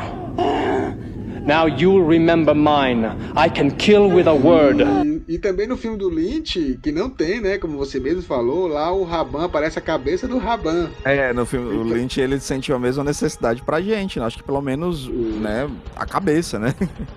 A cabeça tava lá, exatamente. É, até porque no próprio livro, né, tem um momento, agora, é, que falam, né, esse é o mesmo que fez tambores com as peles dos Harkonnen, né? Então, assim, Exatamente. Sabemos que o Paul não é um Exatamente. cara muito tranquilo, né? Não, o Paul, ele, ele é bem assim, eu acho que é muito parecido com, com o Duke. No caso, eles falam que ele é até mais parecido com o avô, mas o Duke É, era muito no isso, né? com o né? Ele pergunta assim, e aí, eu sou parecido com meu pai? Ela diz, mas com o seu avô. Ele, não, com o meu pai. E vale lembrar que o avô dele era odiado pela Jéssica, né? A. Jéssica detestava porque o Duque era um cara que era ao mesmo tempo um amante, ama- amava ela, era assim um casal perfeito, mas Uhum. ele era muito frio quando, quando era questão política, né? Então Isso. ele não via. Ele era muito assim. O Paul tava tá nesse mesmo. Não, o Paul tá, eu acho que ele tá pior. E aí a gente chega aqui nessa parte, né? Em que Uhum. o Paul tá ali enfrentando todo mundo e aparece o último Harkonnen. Eita, Pascoal, e agora a gente... Sting! O Sting Sting aparece! de tanguinha, rapaz. Fade Halta aparece e pede lá Ken, que é a, a grande vingança, a vendetta, né? A, vin- a Isso. vingança. Então, Entre as- pronto, esse, esse é o momento justamente que, que transborda essa necessidade do, do, do menino, né, do Gurney Halley, que ele pegar e falar, disse assim, não, cara, tem É. um Harkonnen aqui, então deixa eu me vingar. Né? Aí o Paul, friamente, ele disse assim, não, você não tem que se vingar, você já teve seu momento. Né? E não é sobre vingança, né? Nenhum momento pra Paul é sobre vingança. Aquilo tudo ali faz parte de uma simbologia, né? Ele derrotar o, o último Harkonnen vivo é um símbolo, Isso. né? E vivo entre aspas, né? Porque temos também o Paul e a Jéssica, né? E ao mesmo tempo também, Hiro, eu noto que o, que o Paul tá meio que assim, pô, eu tô nisso aqui. Ele, tá- ele- meio que tá nem aí, assim, eu vou pra esse aqui. Não, ele tá em outro Eu mundo. não sei o que é que vai acontecer, eu posso morrer nessa luta, e se eu morrer, É que inclusive, pra vocês, né? É, pra, pra vocês entenderem, assim, nesse, nesse ponto, a presciência do Paul tá Isso. cega. Ele não consegue ver o que vai acontecer. Mas ele sabe que, dependente do que acontecer, o jihad vai acontecer, né? Então os planos dele vão continuar de um jeito ou de outro. Exatamente. Então ele tá meio assim, ah, ah, se eu morrer. É, é aquela, aquela coisa que eu já falei, é uma amargura. é, porque assim, Uhum. ele tem a esposa ainda, né? Tem toda uma responsabilidade, meio- e ele vai meio que, ah, eu vou, vou lutar. Até a Jéssica chega perto dele, ó, tem uma palavra que você pode é, falar que nós, Gesserit, colocamos sempre algumas pessoas, e esse aí com certeza está com essa palavra, porque se vocês lembrarem, o, o, o, Fade Halter, ele teve um pequeno casinho com a Lady Margot, a esposa do Conde Ferro, né? Tanto que Que é uma Bene é Gesserit, né? E que engravidou dele, né? Do, pra poder manter. É até falar do próprio. É, é- é até interessante nesse momento, né? Quando o duelo é inevitável, o duelo ele vai acontecer entre os dois, é o ápice do que a gente vê no capítulo, né? A própria madre, ela olha assim e diz assim: Bom, e se esses dois, no decorrer dessa batalha, se matarem, né? O que, que a gente vai ter? A gente vai ter a Alia, né? A aberração e o bastardo, né? Ou seja, a madre ainda ainda trabalha ali, ela acha que ainda tem controle sobre algo, né? É, é algo que em Duna a gente vê desde o início. Todos eles, todas as casas, todas as escolas, elas acham que podem em algum momento ter um controle, né? Até o próprio Paul, né? Ele Isso. achava que tinha um controle. Isso. E agora ele tá vendo que não tem controle de nada. Né? Não, E de nada, de nada. E ele tá completamente no salto de fé, né? Nesse, nesse momento ele se joga, ele tá dizendo assim, cara, tanto faz como tanto fez, e aqui vou eu, e seja o, o que os deuses quiserem, E né? o Gurren acha muito estranho, né? Até ele pergunta assim: ah, ele- ele tá, ele tá assim por causa dessa estranheza aí dos frames, essa coisa religiosa, essa besteira religiosa, né? E a Jéssica fala assim: olha, ele agora tá igual o avô dele, né? Quando ele colocou na É. cabeça, ele não vai tirar, então a coisa que você pode fazer agora é rezar, porque ele não vai voltar atrás. Então é, é interessante ver Isso. esse lado impulsivo, né? Mesmo o cara sendo mentático, Hader, tudo. Mas o cara. Não, ainda existe um, um, um heterotop ali no Paul ali, dizendo assim, né? Eu sou melhor do que. Exatamente. Não, e aí é, é uma das coisas que o Frank Herbert faz melhor, é esse trabalho, porque a gente já viu que ele não faz bem em que sentido? Porque não é nem do interesse dele, não é que ele não faça bem. Quando tem essas lutas Sim. maiores, né? Essas lutas maiores, como, como foi a invasão mesmo dos, dos Fremen Sim, sim, com, sim. com o Sardaukar, não teve assim um, uma, uma ou duas páginas detalhando isso. É uma descrição de batalha, não vai ser algo grandioso. Não. Eu vou te, pode ser bem honesto, Pascoal. O, a, a luta né, entre Paul e o Fade Halter é descrito como uma dança, Isso. né? Inclusive, em vários momentos, ele Paul circula de um lado, né? Ataca de um outro. E há um círculo envolvente. Sempre é isso, né? Uma dança. E realmente não deixa de ser uma dança. É uma dança entre o limiar político, uma dança política e ao mesmo tempo uma dança física, né? Eu acho muito interessante a forma como, como o Frank Herbert ele, ele aborda esses momentos que são né, de muita ação, ao mesmo tempo que pra mim, é, como leitor, é complicado porque eu não sinto raiva do, do Sim. Halter. Né? Você não tem o sentimento ainda pelo Fade Halter. E é muito rápido, né? De repente ele tá lá, faz parte do secto do imperador, mas ao mesmo tempo ele é um vilão, só que não, né? Ele é humano. É mais uma vez, né? O livro fala sobre seres humanos acima de qualquer coisa. Um outro nobre que foi preparado para ser líder de uma casa com pretensões Isso. De ser até o próprio imperador, né? Lembre-se que o Barão É. Vladimir tinha esse plano, né? De colocar ali o Fade. Inclusive, o próprio Fedhalta, no decorrer da luta, diz assim: Eu vou matar e vou, quem sabe, eu vou me casar, eu vou ganhar dessa princesa insossa dele. aí." Exato. E ele ainda fala da Shane, ah, aquele animal de estimação. É, esse animalzinho, o seu pet, É, né? E assim, ele, ele é um cara que sabe lutar perigoso e, e a gente viu na luta que não foi fácil pro, pro Paul, com todas as Uhum. habilidades. Cara já tinha mais de mil mortes, né, em, em, É. em arena. E, e, e- nesse momento também, quando o Paul ele é atingido, né, pelo, pelo o ao mesmo tempo o Paul diz assim, ué, ele tá usando a, a, a faca, né, do, do Imperador e, e tinha veneno, como Isso. assim? E, e, e os meus guardas que farejam não Isso, sentiram. isso. Aí você percebe também como o Paul está, porque ao mesmo tempo que ele percebe que existe o veneno, ele modifica o seu organismo para sobreviver ao veneno. Ele tá num status assim molecular, né? De, de domínio do corpo. Sobre-humano. Né? Você- tá lutando, É. sente o veneno, faz a mudança, ainda tá Uhum. lutando. No, no- é assim um negócio assim fenomenal. É. É, um, é- Não, e finalmente, porque Paul tá silencioso, tá analisando, analisando o seu oponente, né? E quando ele consegue desferir o golpe contra um oponente, o, e o é um, é um zoadento, como a gente chama aqui no Ceará, né? Isso. Que é o tempo inteiro chamar a atenção e dizer, ah, ele me envenenou, ele me envenenou. Aí disse, não te envenenei não. É só um ácidozinho que é pra você sentir como é bom tentar envenenar os outros. Exatamente. Não, e aí é, é- é muito, muito interessante essa, essa luta, porque em, em todo momento o Paul é calado, né? Ele fica silencioso. Pô, calado, né? analítico, silêncio. E o legal é que não só, ele não só analisa a luta, ele analisa o além, né? Ele analisa as coisas que vão podem acontecer se ele morrer, por exemplo. né? Exatamente. E a, e a Jéssica. E é nesse ponto, né, cara? Você vê a Jéssica, mesmo não concordando com, com nada do Paul, do caminho que o Paul tá escolhendo.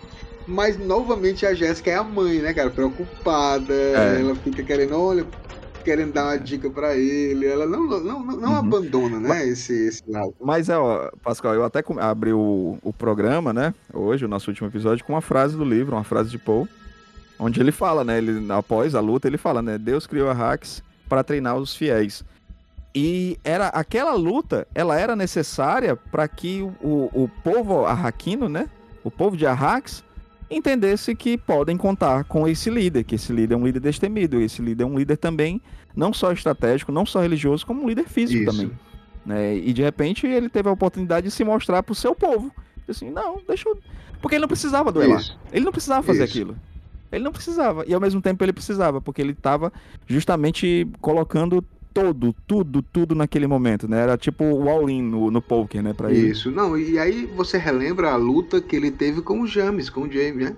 Porque o Isso. James, ah, aquela luta com o James, de alguma forma, era Mudou a chave. né? Ele começou a ser, ele foi inserido numa outra cultura, que era a cultura frame, né? E, a- e parece Aham. que essa luta é o batismo de sangue, né? O segundo batismo de sangue para ele retornar à questão do, das Uhum. casas nobres, né? Porque ao matar o- E é, é e- e é tipo aquela coisa, bom, esse povo me aceitou dentro deles porque eu derrotei, né? um- Isso. um- uma pessoa, um- uma pessoa de. Arrakis. Agora eu vou derrotar um, algo que simboliza o mal pra eles e o cara que, e o que simboliza quem destruiu a minha família. E também o caminho para que eu suba ao trono, né? O tempo inteiro o Paul tá com essa concepção, eu vou subir ao trono. E eu preciso, de alguma forma, também é, ser reverenciado pelo esse povo, o povo de Arrakis. E é nessa forma, é com a- o duelo, é com o, né, é- o duelo ele existe para isso.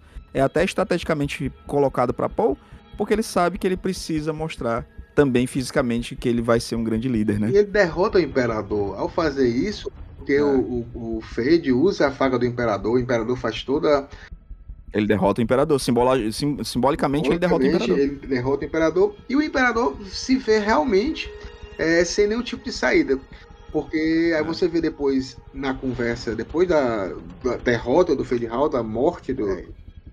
Ele coloca aqui na garganta pra cima, faz, espe- É. faz espetinho de cérebro. Faz espetinho de sério, o negócio atravessa. É, bem, bem cruel. Os olhos bugalham. Aí é no filme do David Lynch.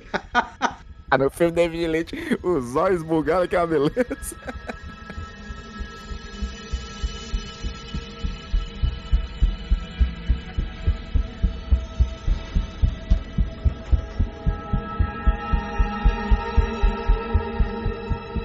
A ascensão do povo Fremen ao final desse livro representa tanta coisa. A circunstância ela é sugêneres, porque os Fremen ascendem em um império extremamente desumanizado, o que é muito irônico, porque a gente está falando de um império que nasceu da luta de ideal humanista. Seres humanos valem mais do que máquinas. Então, seres humanos precisam sobrepujar as máquinas. E aí você pensa, o final do jihad butleriano deveria trazer algo muito diferente, um significado diferente do que significa ser humano. E é o que a gente acabou descobrindo com a ascensão do Império. Foi uma completa uma completa desumanização, uma completa padronização de seres humanos em caixinhas, uma padronização que é brutal e que destrói aqueles que não conseguem se encaixar, na verdade, né? E os Fremen acabaram sofrendo muito por eras e eras, por não se encaixarem ao padrão do humano aceitável que o Império estabeleceu. E agora eles ascendem. Mas é uma ascensão que deixa um gosto amargo. Até porque a gente vê a emancipação da jornada do Paul Atreides no fim ele agora é o imperador, ele agora conseguiu vingar a morte do pai, conseguiu é, completar a jornada do herói, né? mas ele completa de uma forma que deixa deixa todo mundo pensando, hum, é esse o herói que eu estava esperando? Então a ascensão dos, dos Fremen, ela representa simbolicamente o, o pessimismo que Frank Herbert tem da humanidade como um todo. Né? Porque a circunstância é muito dolorosa, a circunstância é muito sangrenta. E a maneira como os Fremen ascendem, como um líder como o Poitras, que, que, que cresce e se estabelece como um líder após toda uma vida é, que o levou a se tornar essa pessoa que ele é agora no fim do livro 1, é, não dá para saber o quão iluminado é o horizonte, sabe? Tanto na vida dele mesmo como pessoa, como no que os Fremen agora vão representar, entende? Então Frank Herbert traz para nós a sua visão, tipo a sua contribuição ideológica do que as grandes convulsões sociais que marcaram toda a história humana, elas agora estão representadas nesse final desse livro, né? O povo oprimido agora consegue se desvencilhar, consegue se libertar de sua opressão. E agora a gente vai ver nas sequências, em Messias de Duna, o que isso vai acarretar, né? O que essa gigante represa que passou por tanto tempo presa, esse rio, esse rio por tanto tempo, esse volumoso rio, passou contido quando a represa destrói, o que que acontece? O que que, o que, que vai acontecer? Então é a contribuição de Frank Herbert é um estudo antropológico, né? Um estudo do que é o ser humano, o que causa os eventos históricos, né? É isso que Frank Herbert traz pra gente. Não é uma não é um estudo de verdade absoluta. Isso significa o ser humano. Não, nada disso. Mas Frank Herbert dá a sua contribuição ao que significa o ser humano, nas discussões do que, do que significa o ser humano, através da narrativa de Duna. Né?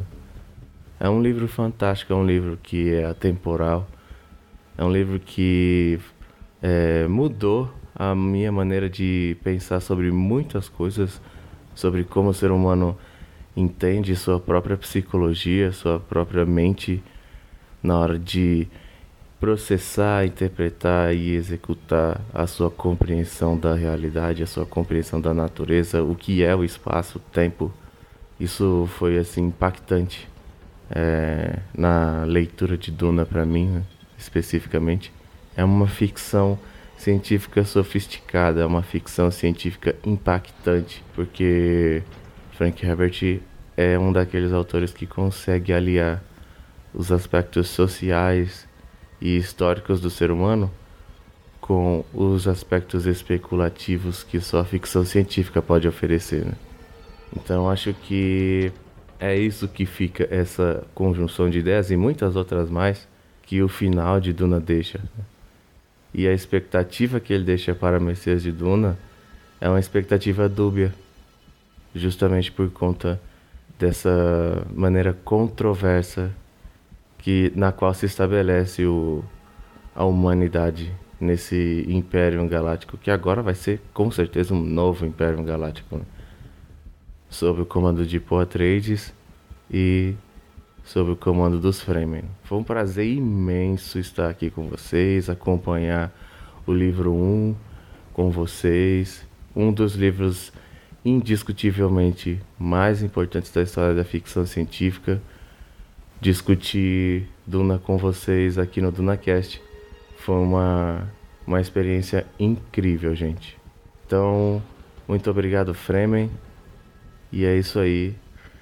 Eu deixo meus cumprimentos a todos vocês. Foi maravilhoso. Bruno Burff, galera. Até mais. Vejo vocês por aí.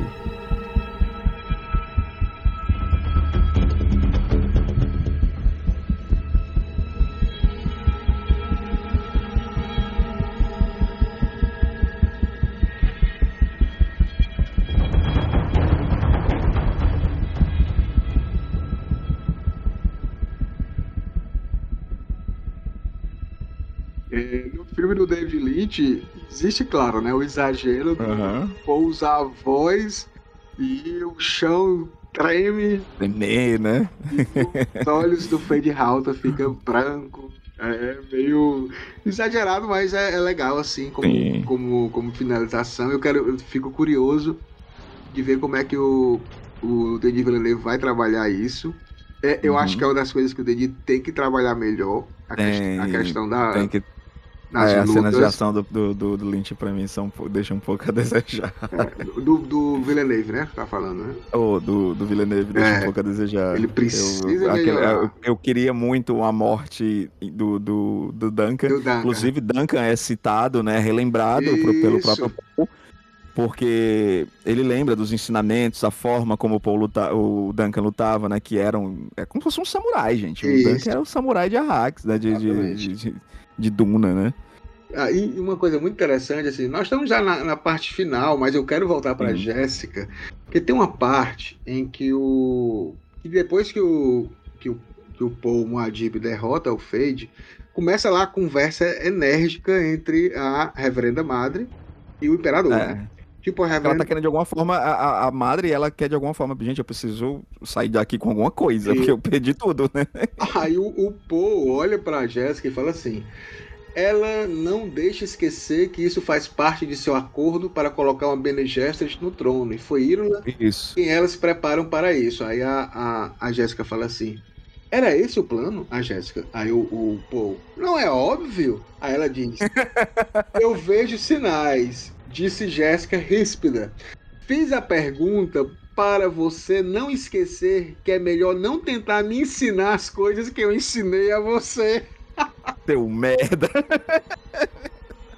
Cara, Lady Muito bom, Jéssica, cara. Esse momento é maravilhoso, Tipo assim, fedelho, Fica na tua aí. criança, eu que te ensinei isso, não É. vem querer... Porque, se- é, porque se a gente parar pra pensar, no final das contas, a madre, de alguma forma, ela sai vitoriosa, né? Ela sai vitoriosa até porque é, o tempo inteiro ela estava silenciosa, né? E nós estamos falando assim da nossa patroa, princesa. Só que ela se posiciona, ela, ela chega, calma, pai. Né? Calma. Né? Como quem diz assim, vai dar certo. É, e, e o o interessante também é, assim, como ela aceita, que é uma outra questão também, por isso que eu digo que não existe inocente, e o povo falou certo.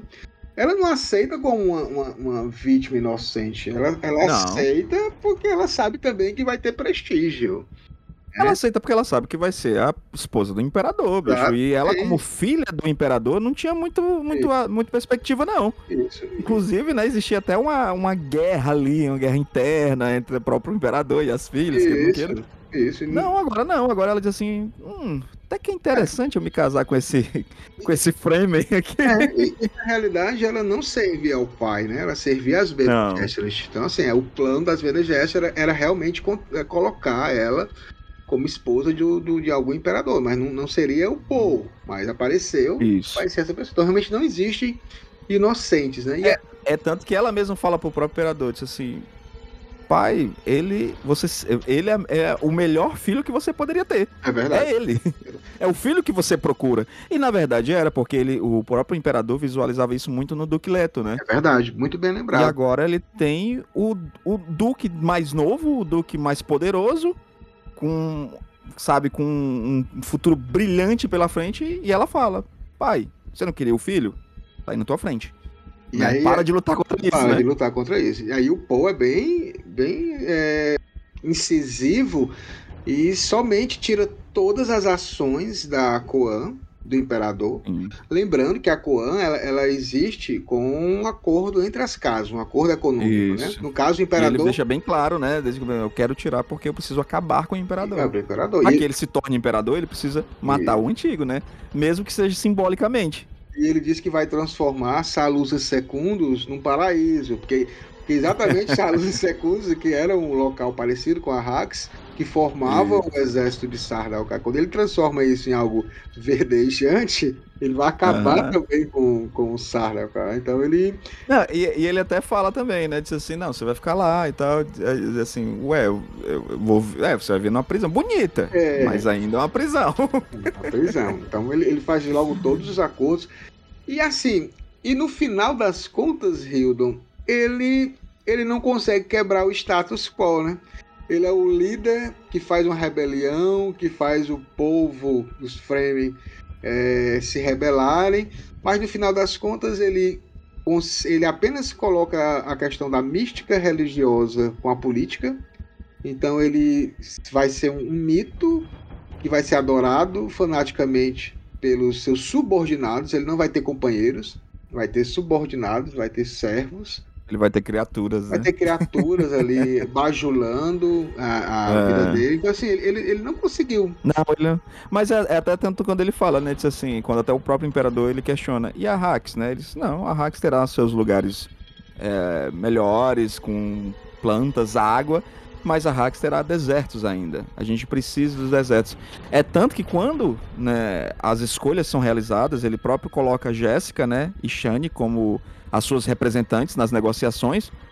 E ele mesmo fala, quando Jéssica fala pra ele assim, e quanto a Hax? Assim, a Hax é meu povo, a Hax é meu. Isso. Ele, ele entende essa, esse vínculo e essa importância dele com a Hax, mas ao mesmo tempo ele não veio pra salvar ninguém. Isso. Não, nem é interessante pra ele salvar ninguém. Ele vai trazer um pouquinho de esperança só, não completa. E o, pelo que ele viu, Hildon, assim, pelo que ele viu lá na presciência dele, não vai vir nada de bom. Ele Não vai vir nada de bom. Assim, então, para ele, o que mais importa nesse instante, mesmo ele casando com a Iron, que é uma das coisas que acontece aqui no final, né? Que ele pede para tanto para Shane como para Jéssica serem essas pessoas que vão conversar Uhum. com ela. né? Então, assim, ó, Isso. É, é até legal que é o momento de, de você dele distribuir, né? Distribuir o- os lugares. Aí mais uma vez, né? A aceitação de seus destinos, de seus lugares, o entendimento de quem, de quem elas vão ser a partir de agora, né? O próprio o próprio Gurney, ele disse assim, não, o Gurney vai se tornar um duque, né? Eu quero que ele se torne um duque. Isso. E ele começa a distribuir. Todos que lutaram por, por, por- por- pela minha família terá suas premiações, terá os seus lugares. Ele até fala, a Hax pertence a mim. Ele, e a Jéssica até fala, e quanto a mim? Ela disse assim, não, É. você terá o que você quer, o que, que você quer? Né? E a própria Shani, né? a- o lance dela ter que aceitar. Ela disse, olha, eu entendo, eu entendo a política, só não me coloca nesse lugar de, de concubina, né? Não me coloca. Mas, infelizmente, ela precisa ter também a aceitação, né, disso, do lugar que ela vai ter que exercer a partir de agora, né? É, ele até fala, né? Ele fala assim, ele sussurra para ela, né? Prometo-lhe nesse instante que você nunca precisará de um título. Aquela mulher será minha esposa e você é a concubina, porque isto é política e temos de consolidar a paz agora. Isso.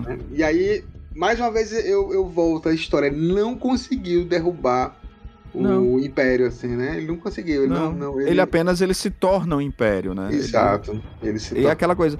É, é até que a gente fala, se a gente trazer para uma analogia muito nossa, né? O pessoal até fala muito sobre política e infelizmente a gente vive numa situação complicadíssima. Mas não se, não se, não se muda tudo, né? Infelizmente algumas coalizões são necessárias, Isso. alguns caminhos são necessários serem feitos para que haja mudança. né? Exatamente. Ou Paul tá completamente. Ele entende isso, né? E, e queira ou não queira, apesar dele estar um pouco amargo, ele tá um pouco além disso, ainda existe a vingança. Só que de uma outra forma, ele entende que a vingança para ele é tomar aquilo que o pai dele não teve coragem de tomar. Isso. Né? Então, assim, o trono para ele é mais isso. Eu vou onde meu pai não teve coragem de ir. Eu vou me tornar imperador. E agora, assim, mesmo ele aceitando esse jogo político, se a gente for pensar bem, tudo bem que ele pode destruir a especiaria e aí as pessoas iriam sofrer as consequências, né? Todas as casas e todas as escolas iam sofrer as consequências de morte, né? Porque a especiaria é viciante. Então, bilhões de pessoas Sim. que não tivessem mais acesso iriam morrer. Não é, não é um negócio assim Exato. de ah, porque eu não posso dar uma tragadinha na minha especiaria, não. O cara tá dependente totalmente, morre se não, se não tomar aquilo. Então é uma, é uma coisa muito séria. E não só também, né? As próprias viagens, cara. Sem Isso. especiarias não tem, não Isso. tem, não tem viagem Exatamente. espacial. E, e quer queira ou não, agora ele vai ter que conversar com as outras casas, né? Porque assim, É. é, existe essa, essa questão política. Se ele agora é o imperador, tudo bem, ele vai mandar sempre, ele tem esse poder. Mas ele precisa conversar, ele precisa de. Porque assim, ele não ele vai governar pra quem? Sozinho? Só pra ele? Só pros Fremen? É, Ele Uhum. tem uma responsabilidade bem maior.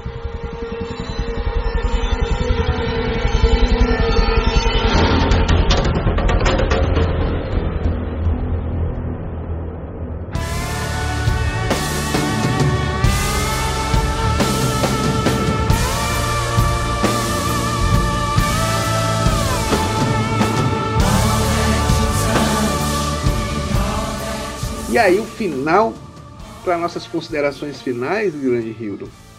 Esse final aqui é como começa. Eu acho interessante Duna por isso, porque Duna começa com uma mulher falando, que é a princesa Irola, né? Exato. Ela falando de que, que o início é um dos momentos mais delicados na correção do equilíbrio. Aham. E, e deixa muito claro, a própria Jéssica deixa muito claro até pra Shane a posição de Isso. Írula, né?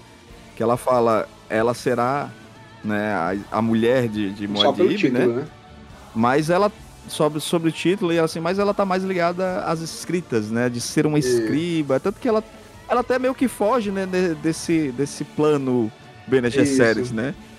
E, bicho, pra mim, como tu falou, o livro conhe- é, ele, ele começa com a mulher, ele começa com a princesa e vem com uma das melhores personagens do, do livro, né? Falando que a história irá nos chamar de Exatamente. esposas. Cara, eu, eu, eu termino esse livro, eu, termino, eu li agora, dá uma arrupiada, porque é sobre isso, bicho, é sobre o poder dessas mulheres, né? Como essas mulheres são impactantes dentro dessa história.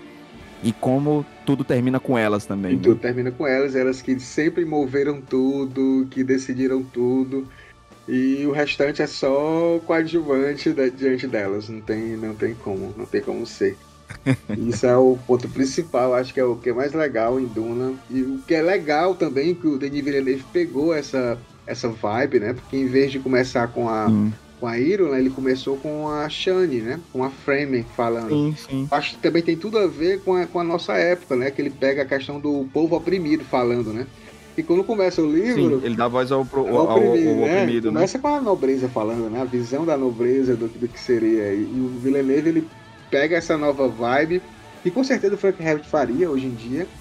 E já começa Com com, com, a, com a Frame falando da situação dela, do, do povo dele. Então, a gente finaliza aqui, grande Hildon, Ah, os cara. 48 capítulos. Foi muito emocionante, mais uma vez. Agradecer a todo mundo que acompanhou a gente, agradecer a Hildon, a todos que participaram.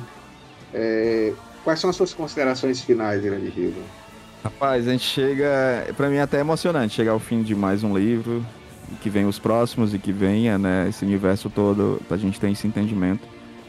Acho que a sensação que eu tenho é de dever cumprido, né? de- de- dessa primeira etapa, dessa nossa primeira jornada. é muito gratificante, é muito emocionante também de falar sobre um livro tão poderoso, um livro que se comunica com tantas pessoas, inclusive nos dias de hoje, ainda é tão, tão importante Uau. as mensagens que esse livro nos traz. Então eu fico muito feliz, eu sei que de alguma forma nosso professor Frank, ele, Frank Herbert, está nos olhando e dizendo assim, isso, essa história ela precisa ser disseminada, ela precisa ser adaptada, ela precisa ser contada de várias formas. E eu acho que a gente meio que funciona como aqueles velhos narradores, né, verdade. Pascoal, que conta essas histórias milênios e milênios e que mais pessoas falem sobre Duna. Eu fico realmente bem emocionado, cara. É, e a, a minha consideração final é, é exatamente pegando essa tua ideia de, de ser aquele contador de história, né? Porque uma das coisas também que a gente mais fica feliz. O velho. Scald, né, como, como os, os nórdicos Não, chamam. e o mais legal, Hilda, é você ver, é, por exemplo, o podcast hoje em dia voltando a ser algo assim muito importante, né? As pessoas consomem Isso. muito podcast, né? Vão fazendo outras coisas em casa, estão no trânsito. O velho e bom rádio, o velho. Né, assim, É. A gente nunca deixa de lado, a gente sempre, ah, isso aqui vai ser esquecido, isso aqui não volta. E na realidade volta com, com, outras, com outros formatos, com outras ideias, como está aqui, a gente falando especificamente de um livro, comentando capítulo a capítulo, e mais uma vez, para mim também, muito, muito felicidade, porque o Frank Herbert ele sempre falava que a obra dele é para ser analisada, criticada, reinventada, ressignificada. Assim, tem erros? Tem. Claro que tem. Tem, tem algum excesso ou ele pecou em algumas coisas? Com certeza. Mas uma, co uma coisa que ele sempre dizia é que podem pegar esses meus erros e criticá-los. E a partir daí tu ressignifica para uma coisa mais interessante. Então eu acho que o, o, o que me traz de, de, de, assim, de admiração no Frank Herbert, que ele é um ser humano, ele tem os erros dele, teve suas falhas pessoais, tinha ideias em alguns momentos, em determinados momentos históricos, bem assim, que você poderia até. Bem. Bem. Bem como é que poderia falar? É, conflitantes, né? Assim, que não é, não, não é, não é tão Sim, legal. sim. Mas que ele foi mudando também. Então, é, acho que dá a chance da pessoa Uhum. mudar, né? No, no decorrer da sua vida. E uma obra que vai ficar aí como uma das melhores ou maiores livros de ficção científica de todos os tempos. Sem dúvida nenhuma. Pascoal, eu queria até terminar. Eu tinha, é, são algumas, existem obras que eu guardo determinadas coisas que me comunicam, que falam Sim. comigo, né? Que dizem algo pra mim.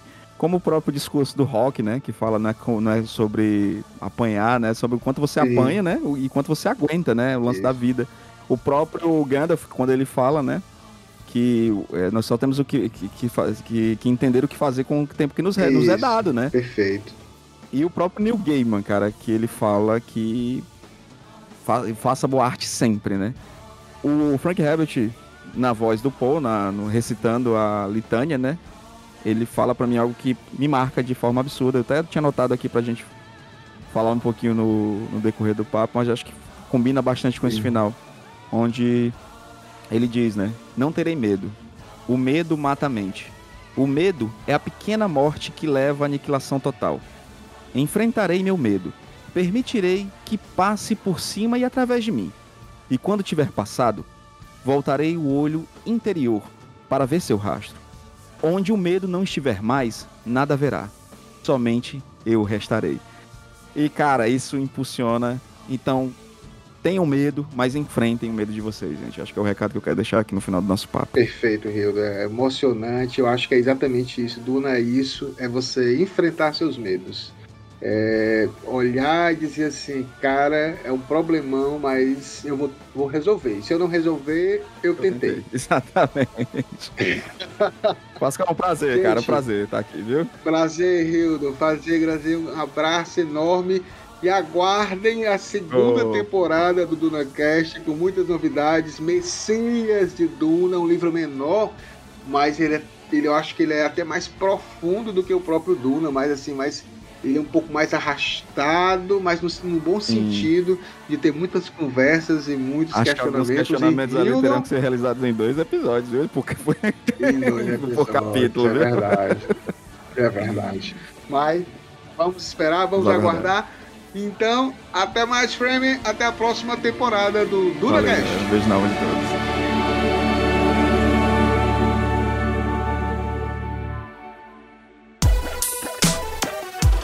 Esse podcast é editado por Radiola Mecânica.